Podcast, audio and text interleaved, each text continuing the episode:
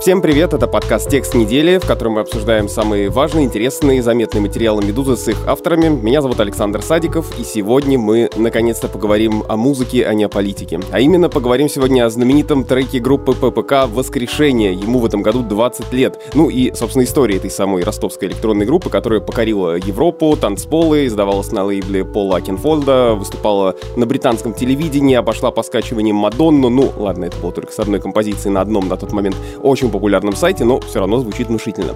А еще музыканты ППК из-за того самого воскрешения поссорились с композитором Эдуардом Артемиевым, который, собственно, и написал изначальную мелодию. Историю группы ППК на «Медузе» рассказал музыкальный журналист Никита Величко. Сейчас мы об этом поговорим с ним и с культурным редактором «Медузы», автором подкаста «Чего бы посмотреть» Натальей Грединой. Обсудим, как ППК оказались на пике популярности, что стало с музыкантами сейчас и почему Артемьев сначала вроде бы разрешил использовать э, свою музыку, а потом как-то э, отказался от этого ничего не хочет об этом слышать. Начнем сразу после короткой рекламы. Что у вас обычно на завтрак? Сегодня бутерброд, завтра каша, а послезавтра яичница. И так по кругу, а ведь каждый день можно начинать по-новому. Шоколадница. Сеть кофеин в апреле обновила меню, и теперь там есть конструктор завтраков. Выберите основу, яйцо пашот, глазунью, омлет или скрэмбл и дополните ее топпингами на свой вкус – Попробуйте другие утренние блюда от шефа, например, битые авокадо на ремесленном хлебе и завтрак с лососем, яйцом пашот, томатами и семенами тыквы. Кроме того, в разделе завтраков появился напиток ласси на основе йогурта с добавлением клетчатки, ягод и свежих фруктов. Новинки в шоколаднице коснулись, конечно, не только завтраков. Стало больше супов, появились новые пасты, пицца и, конечно, десерты. Их теперь разнообразное множество, больше двух десятков. Заходите в шоколадницу, чтобы попробовать обновленное меню. И это, кстати, не только вкусно, но и красиво. Обложки для меню оформила московская художница Евгения Дудникова, а в нескольких кофейнях в Москве висят работы молодых живописцев, которые переосмыслили знаменитую картину «Шоколадница» Жана Этьена Леотара. Все подробности на сайте шока.ру. О группе ППК говорим сегодня с Наташей Грединой. Наташа у нас в студии, привет. Привет, привет. И Никита Величко, он тоже на связи. Никита, привет. Привет. Наташа, скажи, как вы вообще придумали этот материал и почему решили воскресить в памяти эти всем знакомые звуки из начала 2000-х? Как мы решили воскресить Воск... да, воскресенье. Да, это, да, готовил эту шутку заранее. Да, да, да. А на самом деле это целиком заслуга Никиты, и я на берегу и сразу говорю ему за это большое спасибо. Дело в том, что мы с Никитой до этого текста не работали, не были знакомы, и вдруг в один прекрасный день он сам мне написал и говорит, вот есть такая тема, помнишь ли ты? Песню группы ППК, а я ее помню. Знаешь ли ты? Да, да, а я ее помню, и для меня лично вот этот проект ППК был всегда каким-то необъяснимым. То есть, когда я его видела по телеку еще в нулевые клип, где какая-то космическая станция летает вот под те самые звуки, я не понимала, как это оказалось в эфире. То есть я, я, для меня это было что-то совсем необъяснимое, и я совсем ничего не знала про саму группу. Мне показалось это дико любопытным. Я тут же понесла этот пич дальше нашим коллегам. Всем очень понравилось, но была такая проблема, что все помнили мелодию, и не все помнили название группы. Ну, тем интереснее.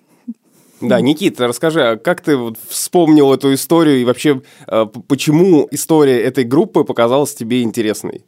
Меня давно интересует тема российской музыки в контексте мировой, особенно электронной музыки. Я об этом не первый год пишу в разные издания, и, по-моему, где-то в Фейсбуке я увидел, что треку ППК в этом году 20 лет. А я предложил сделать такой материал, мне показалось, что Медузе будет интересен, и я думал, что это будет небольшой текст к юбилею трека о том, что был такой фильм «Сибириада», в нем звучала такая-то музыка, потом ростовская группа взяла мелодию, написала трек. Мне было интересно поговорить с обоими участниками ППК, потому что везде до этого я видел только интервью Сергея Пименова. Но когда я начал углубляться, оказалось, что история безумно увлекательная и, на мой взгляд, достойная чуть ли не экранизации – мне, кстати говоря, герои написали буквально сегодня, сказали, что им предложили нечто подобное, я пока не знаю подробностей, что из этого получится, но, в общем, сам факт. По mm. статье Никиты Величко снимут сериал, про который Наташа Гредина будет рассказывать в подкасте, чего посмотреть. Perfect Match, еще один.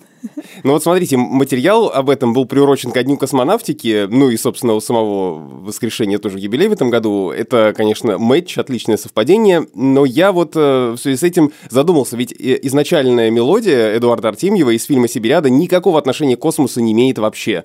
Ну, в этом фильме происходят совершенно другие события, это эпическое кино, там как какие-то кадры э, советской нефтяной станции, авария, все такое, но космоса там, конечно, нет и в помине. При этом, когда мы слышим эту мелодию, мы всегда думаем, о, это что-то космическое.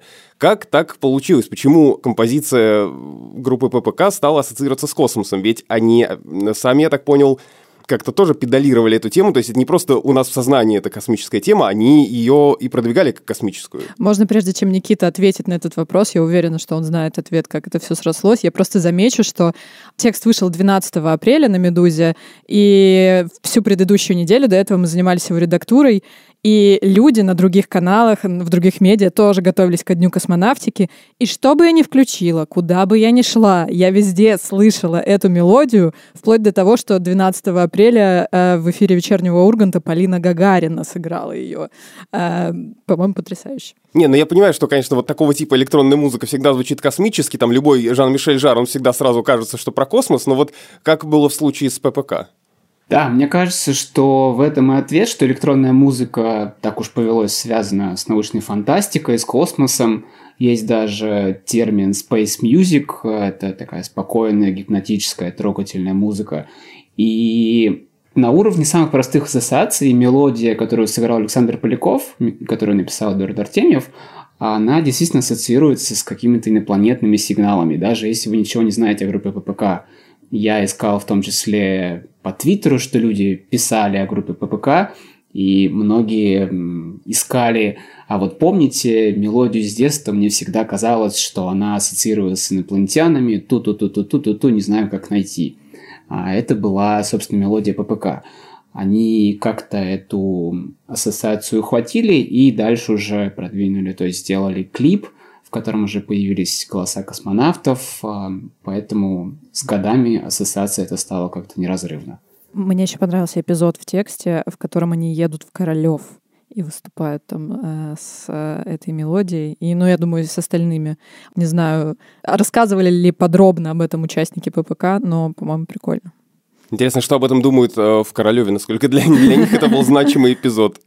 Ну, смотрите, история самого трека, она в каком-то смысле даже забавная, да, потому что сначала участники группы думали, что взяли за основу музыку одного композитора, Андрея Петрова, тоже, между прочим, легендарного кинокомпозитора, и он, даже не слушая, дал разрешение, а потом выяснилось, что это э, мелодия Артемьева.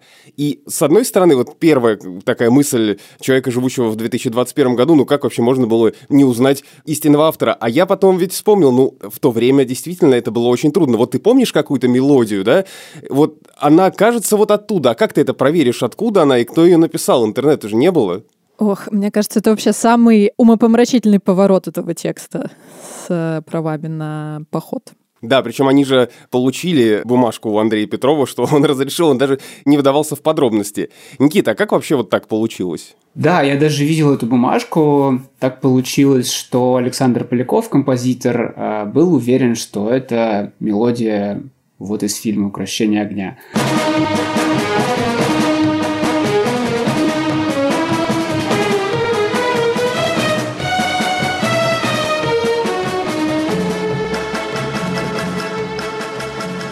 Он даже не проверял, наверное, ему это было сложно в то время, как найти кассету, сравнить, там, пересмотреть. Вот он был настолько уверен, что поехали в ВПК получать разрешение у Петрова.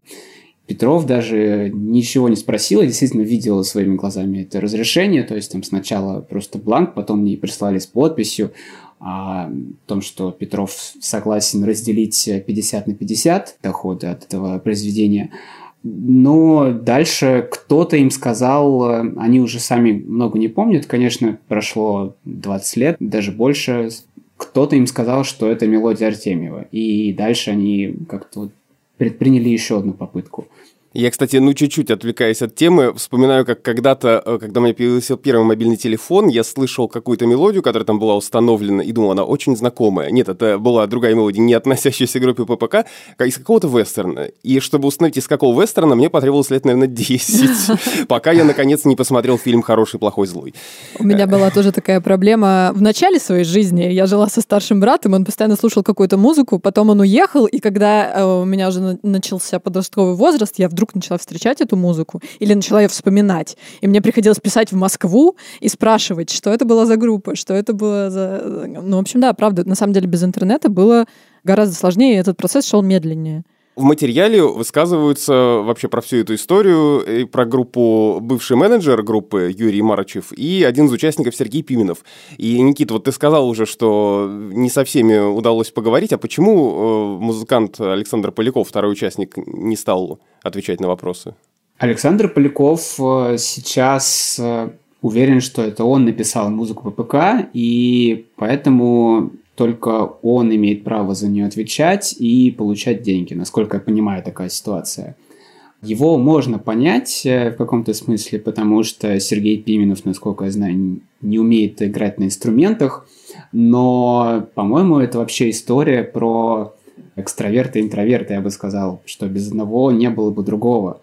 Потому что если бы Сергей Пименов не был так активен что в интернете, что на ростовской сначала рейверской сцене, потом московском шоу-бизнесе, то ППК не стали бы такими знаменитыми. И, кстати говоря, никто бы не узнал эту самую мелодию из Сибирята и в мире, потому что музыка Эдуарда Николаевича прежде всего известна из фильмов Тарковского.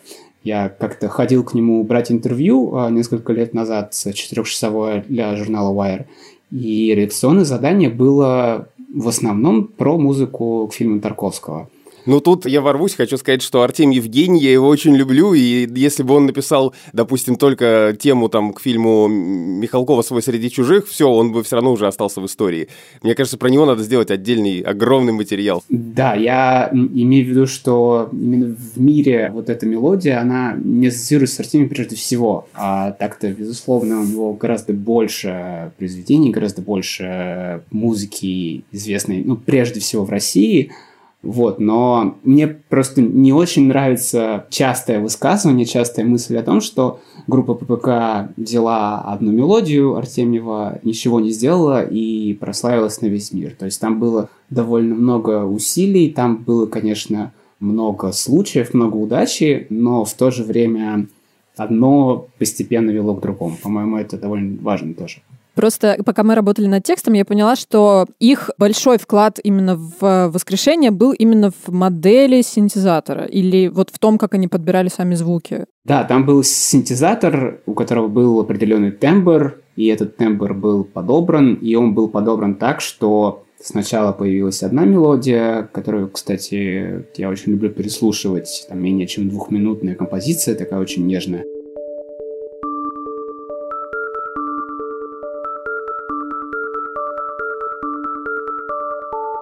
Она называется «Аутро конец», закрывает альбом «Чувствую не спать».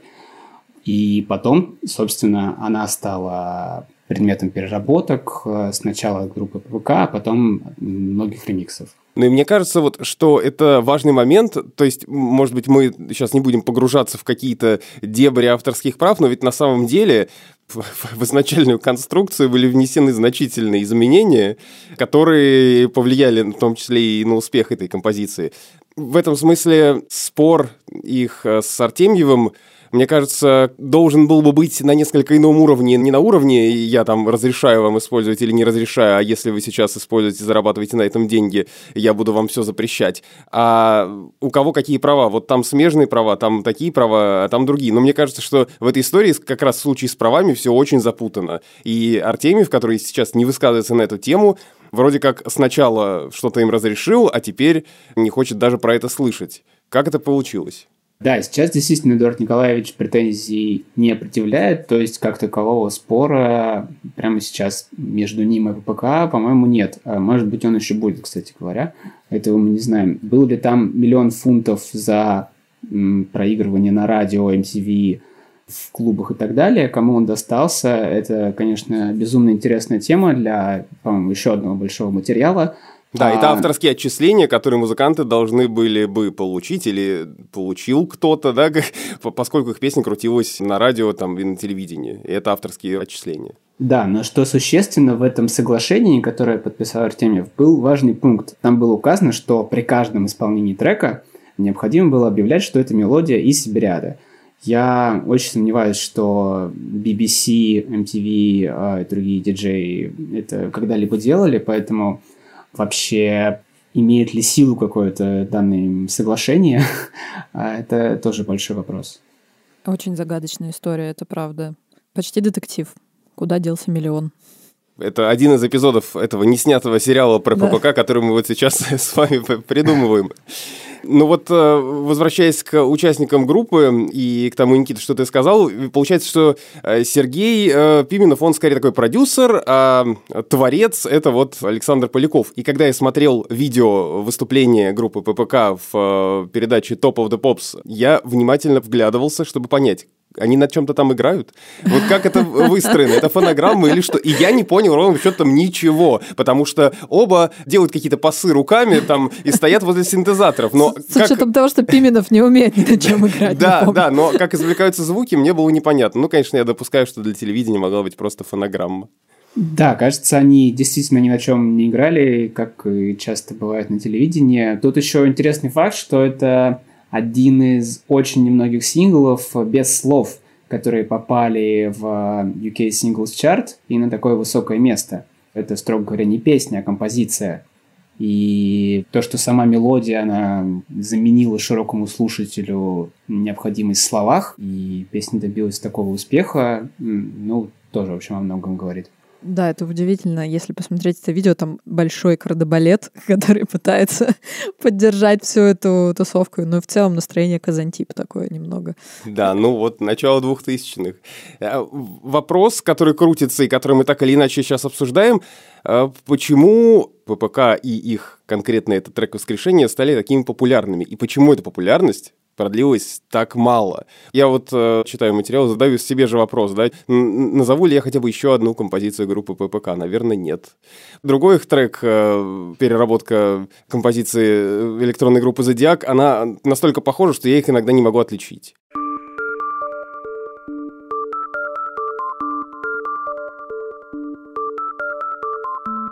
Не ты один. Да, и не я один, видимо, слушатели тоже не оценили. Ну, Никита, расскажи, почему они так стремительно взлетели? Это случай, стечение обстоятельств или какая-то планомерная работа? А, мне кажется, тут важно целеполагание. ППК действительно хотели стать лучшей группой в мире. Они говорили об этом в интервью в конце 90-х, начала 2000-х. А, журналисты так немножко иронизировали. Наверное, мало кто верил но ППК действительно цеплялись э, за каждый шанс. У них были неудачи, как э, эта поездка к э, директору группы «Руки вверх», который их очень грубо послал обратно в Ростов. В то же время была история с импатриком, которая, по-моему, совершенно безумная, и мне было очень увлекательно ее рассказывать и исследовать. По сути, 20 лет назад уже кто-то придумал модель, по которой сейчас все слушают музыку. Это модель авторских отчислений от прослушивания. Тогда это были скачивания, потому что интернет был не такой быстрый. Но, в общем, старания Пименова, музыка Полякова, все это как-то привело к тому, что трек э, попал к Полу Кинфолду. То есть, тут, конечно, на волю случая, но если пока не были на mp так высоко, и вот это вот постоянное «если бы, если бы», а, то есть все это про попытки, усилия каким-то любым способом пробраться наверх. Ну, мне кажется, кстати, mp3.com, э, сервис, который опередил свое время, мне кажется, даже я его помню, хотя, может быть, уже на каком-то излете, потому что интернет у меня только появился, видимо, в тот момент, и что такое mp3 тоже дошло до меня не сразу, как и для многих пользователей. Так и э, именно на этом сайте, да, трек группы ППК, но не воскрешение, а другой, поднялся по количеству скачиваний выше, чем трек Мадонны. Да, это был трек Hey DJ, Действительно, как рассказывал Юрий Марычев, э, Сергей Пименов заходил э, во все чаты, писал на всех форумах, э, что вот мы группа ППК были разного рода баннеры, в том числе там на российских сайтах. В общем... И даже на порно-сайтах, да, что-то такое? Да, да, да, в том числе. В общем, действительно продвигали как только могли. Но почему их популярность продлилась так недолго? То есть взлет был очень стремительный, и вот эти все истории, рассказанные потрясающие э, в, в этом материале, про то, как они вламывались э, к диджею на вечеринке, про то, как какой-то драгдилер пытался им э, продать какие-то таблетки, а потом у него же на телефоне заиграла эта мелодия. В общем, эти совершенно дикие истории, которые, ну, нарочно не придумаешь. А вот буквально пара лет, и, и как бы все закончилось. Они, в общем-то, не любят говорить, почему они распались, но, судя по всему, они не очень понимали, что дальше делать, потому что перезагрузка, которая сделана абсолютно точно так же, не выстрелила. Идея их лейбла, который бы отправлял российских музыкантов в Англию, тоже, в общем-то, не была успешна. И, видимо, как, э, наверное, довольно часто бывает, э, как раз успеха они не пережили. В общем-то, они добились своей цели, а что делать дальше, может быть, они не очень понимали. Может быть, им это не было нужно. В общем, да, это, конечно, любопытный вопрос. Но мне понравилось, что и Сергей Пименов, и Александр Поляков, судя по всему, сейчас как-то приняли то, что с ним произошло, и живут дальше. То есть э, Сергей Пименов безумно активен в Фейсбуке, там набирает много лайков э, постами про ростовскую жизнь. У Полякова студия, он там записывает музыкантов э, ростовских. В общем-то, оба гордятся тем, что это было, и, собственно, так рассказывают, вспоминают об этом. А у них нет никаких э, ностальгических, там, я не знаю, э, туров и чесов, вот 30 лет ППК, 20 лет ППК, вот это все. Э, да, у Сергея именно как раз сейчас появилась новая группа, тоже называется ППК, но уже с другим участником. И у них есть по-моему, 12, да, переработок. 14. Но... 14, точно. Этот момент, он очень смешной. Там у нас 8 переработок трека Zodiac Reload и 14 лежат. Что-то такое. Ну, короче, очень много всего, да, действительно. Очень много одного и того же. Да, и вживую они будут выступать как раз-таки с балетом, который похож на то, что был на Top of the Pops, насколько я понял из Сергея Пимена. В общем, 20-летний ностальгический цикл, как мне говорил Юрий Марышев, прошел, поэтому сейчас ППК снова собираются быть активными. Что из этого получится, интересно. Но они сейчас, э, я так понимаю, эксплуатируют эту аббревиатуру всячески. Вот, например, я открыл ту же Яндекс Музыку, чтобы посмотреть, что там, какие альбомы лежат, связанные так или иначе с ВПК, и нашел, что на лейбле Uplift, это как раз э, тот самый лейбл, на котором они в свое время планировали издавать э, русских электрончиков и дальше передавать их на Запад по Локенфольду или еще в какие-то добрые руки. Так вот, там вышел сборник, который называется «Первому покорителю космоса», что сокращенно ППК. Да, это удивительно. Я э, хотела бы еще сказать, что на самом деле, если вы холодны к творчеству ППК и вам вообще не очень нравится электронная музыка, или, например, вы никогда их не слышали и не помните... Такого не может быть. Можно не помнить название, можно да. песни, можно не помнить название группы, но вот эта мелодия вот стопроцентно обязательно где-то всплывала, даже если вы не хотели ее слышать. Да, это правда. Я делала даже такой эксперимент на прошлых выходных. Мы ездили на шашлыки, там были мои подружки. Я всем с горящими глазами рассказывала, какой у нас выйдет в понедельник текст, что это полный ор. И а что, все такие, что это? И что, ППК, что? Мы ничего не помним. И тут я им включила музыку, и все, а, ну да, конечно, это мы помним. Так вот, я хотела сказать о том, что даже если вы вдруг э, все еще не вспомнили, кто такие ППК, я все равно очень горячо рекомендую прочитать этот текст, хотя бы потому, что безотносительно музыки, музыки — это прекрасная иллюстрация того, как выглядели нулевые. Там очень много интересных, забавных зарисовок, которые иллюстрируют именно вот это десятилетие, который выглядит не менее абсурдно, чем основная история. Например, линия менеджера группы Марычева, который вначале работал на пиратском складе и записывал там пиратские кассеты, просто потому что он был молодым человеком и хорошо разбирался в музыке. А потом в Ростове участники группы ППК ставили эти же кассеты на радио, чтобы эти же кассеты там продавались. Боже, это так потрясающе. Мне кажется, что это достойно того, чтобы вы прочитали этот текст, если вы этого еще не сделали. Ну и потом, там упоминается певица Света, там упоминается То есть, Катя а, Чехова. Это Что нужно потрясающе. было написать на «Медузе», чтобы эти имена этих э, прекрасных музыкантов там появились?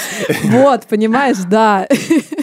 Я считаю, что история музыки нулевых вообще очень мало еще рассказана, особенно российской. Я думаю, что нас с Никитой ждет долгий путь. А сейчас как раз 20-е годы пошли, это получается 20-летие многих разных будет композиций, музыкантов, артистов и так далее, а то и 30-летие всяких э, релизов. Так что тем э, огромное количество. Точно. Мы много говорили и про то, что происходило с музыкантами на протяжении периода, в который они прославились, но мы как-то немножко упустили момент, откуда они сами вообще возникли. То есть мы вспомнили Юрия Марычева, который продавал пиратские кассеты, а сами участники Сергей и Александр, они связаны с радио и начинали карьеру там, я так понимаю. Александр был программистом, а потом основал собственную студию. Сергей был неразрывно связан с радио 103. Он вел передачу «Не спать», которая была действительно популярна, судя по всему. И еще был в группе «Несколько дней» э, такой человек Роман Коржов, который умер. Есть фильм памяти Романа Коржова, где о Романе Коржове говорят э, в том числе Баста, которая тоже из Ростова говорит акула и говорит мистер Малой. То есть, э, с одной стороны, это история про юг, южные рейвы и какой-то исключительно ростовский вайб. А с другой стороны, это объединение любителей ходить в клубы в России 90-х, оно действительно было, так сказать, объединением. То есть журнал «Птюч» даже писал в 96 году о Сергее Пименове, какой Сергей Пименов молодец, то, что он продвигает в Ростове электронную музыку и подобную движуху. А вот эта программа на радио, это для меня тоже было, ну, таким любопытным моментом, когда я читал текст, ведь это программа, которая шла ночью, в которой ставили танцевальную электронную музыку. Тоже некий диссонанс в этом есть, но с другой стороны, это тоже хороший ход. И вообще, вот как вспомнишь, что было в то время там на разных радиостанциях, вот сейчас такого нет. Да, была еще станция 106.8, которой я давным-давно делал тоже большой материал. Можно было буквально не идти ночью в клуб, если ты хотел пойти в клуб, а просто включить радио, и вот тебе вся свежая музыка. Вот, пожалуйста. Мне кажется, Сергей Пименов делал примерно то же самое. Это очень похоже на карантинные дискотеки, которые были год назад. Во всяких э, вконтактных пабликах люди устраивали стримы с э, песнями разного толка. На одной из них я участвовала, это было довольно весело. Ну да, как будто ты включил радио и танцуешь дома под него. Миллениалы изобрели, и дальше надо... Дальше продолжите фразу.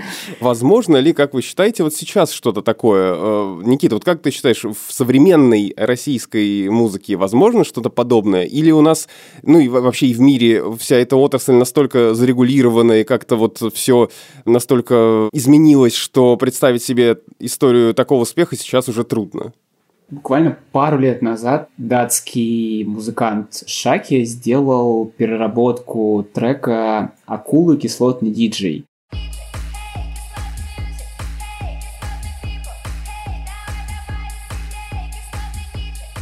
Наверное, никто из русскоязычных э, людей, которые любят ходить в клубы, не могут воспринимать всерьез этот трек. Ну, ладно, они никто, вот посетители клуба «Клуб», который был в Петербурге, только его очень любят, потому что это в каком-то смысле его гимн. Но этот трек, так или иначе, очень многие не любят, потому что он стал безумно популярен. Его играли там не только Нина Кравец, а еще и, не знаю, там Бен Уф, Пэки Гу и многие-многие-многие электронные диджеи весь год, и сайт Resident Advisor признал его треком года что, опять же, среди русскоязычных любителей электронной музыки было встречено с большим непониманием. Как долго шедевры находят свою аудиторию? Это правда, поэт это тот, кого поймут потом, да? Да, вот, то есть в каком-то смысле что-то подобное произошло, но все-таки это относительно нишевая история, хотя там сотни тысяч прослушиваний тоже на Spotify, но все-таки не UK Singles Chart. Наверное, сейчас трудно такое представить, хотя кто знает. Мне просто кажется, что сама индустрия изменилась, каналы изменились. Э, Тогда как бы ты попадаешь на радио и попадаешь в топ of the pops, и ты как бы все доступные три канала Я король собой, всего собой мира. заполнил. А сейчас все размылось, и, возможно, именно поэтому я немного скучаю по тем временам, когда культурный код у всех был какой-то более целостный. То есть любишь ты группу Linkin Park, не любишь ты группу Linkin Park. Клип на песню «Намп» ты видел, и не один раз, потому что у тебя просто дома есть телевизор. Сейчас все очень разобщено, и каждый артист выстреливает в каком-то своем сообществе. Наверное, вот так можно оценить, мне так кажется.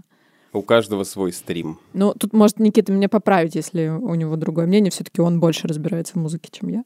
А, Нет, нет, я совершенно согласен. А, Часто музыкальные журналисты даже, не знаю, открывают чарт какого-нибудь стриминг-сервиса, начинают его слушать и понимают, что они не знают очень много имен оттуда. При этом это люди, которые пишут про музыку все время, слушают новую музыку постоянно и вроде бы интересуются популярной музыкой, но да, ты все равно чего-то не знаешь, и нет какого-то единого централизованного источника, что ли, информации.